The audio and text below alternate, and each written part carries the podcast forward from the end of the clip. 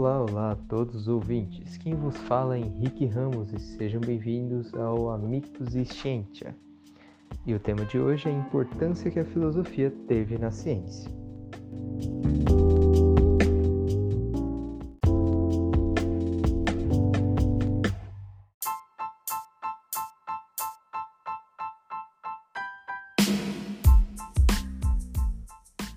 A cartografia surgiu desde antes da antiguidade, não como uma ciência, mas sim como uma ferramenta para o ser humano se localizar no meio em que estava, seja para se defender de inimigos ou para caçar. Pois naquela época os povos ainda eram nômades, então eles precisavam, mesmo que por um tempo limitado, saber como funcionava a geografia daquele local em que eles estavam.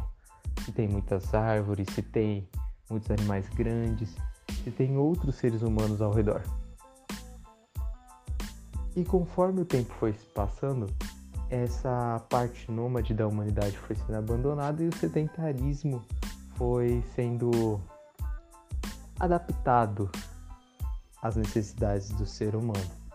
E assim, os polos sociais e cidades começaram a surgir e a crescer. E para isso ficar demarcado, para os territórios de grandes populações ficarem demarcados, a cartografia também se tornou essencial. Além das batalhas que eram travadas, por exemplo, entre povos bárbaros e povos ocidentais. Mas muito antes disso, vinha outra coisa numa crescente, outra vertente da ciência, que era a filosofia.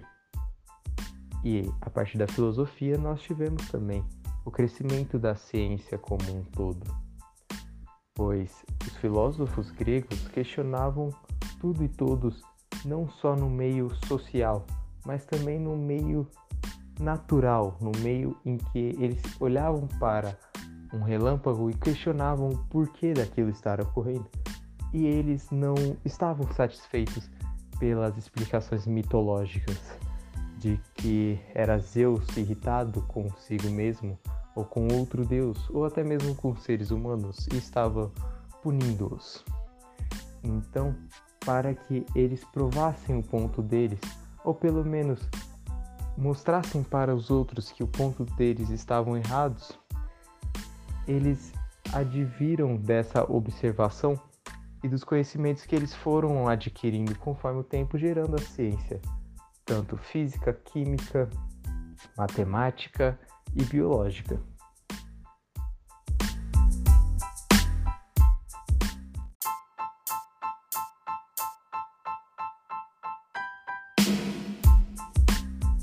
Conforme essa crescente do cientificismo e do, da dependência do homem perante a tecnologia advinda da ciência,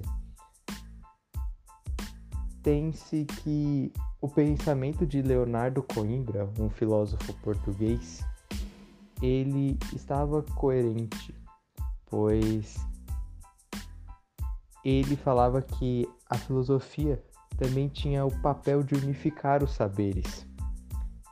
E que o saber específico acabava por se enclausurar em si mesmo. E que era necessário que outros saberes o complementassem e o fizessem crescer mais, sendo a ciência não várias ciências subdivididas, e sim uma ciência ampla que aborda tudo e todos.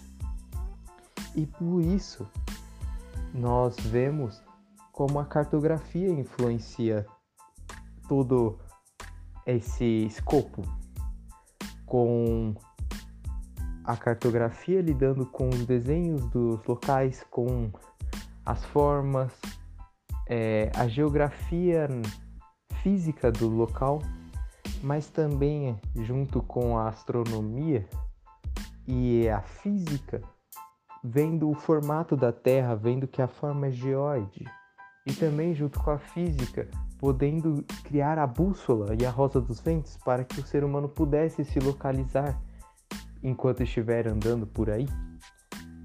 E a partir da dessa mescla de fatores, tem-se que mapas, cartas, plantas e várias formas de projeção vão indo e se aprimorando cada vez mais com conhecimento de outras ciências, a partir da filosofia e da ética científica de observação das coisas, observação dos fenômenos.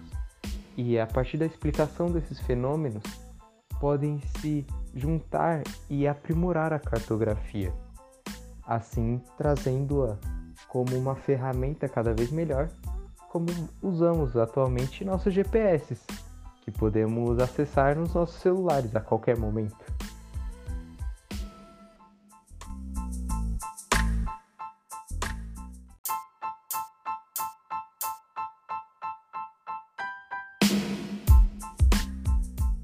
Com tudo isso posto, é nítida a importância que a filosofia teve na ciência, podendo por muitos ser considerada a mãe das ciências e fazendo com que ferramentas se tornassem ciência e se aprimorassem cada vez mais para que a humanidade se visse num mundo como o nosso, um mundo em que possamos acessar e ver coisas através da tecnologia oferecida pela cartografia de milhares de quilômetros, como um mapa na Rússia, como uma geografia física da Antártida e muitas outras coisas.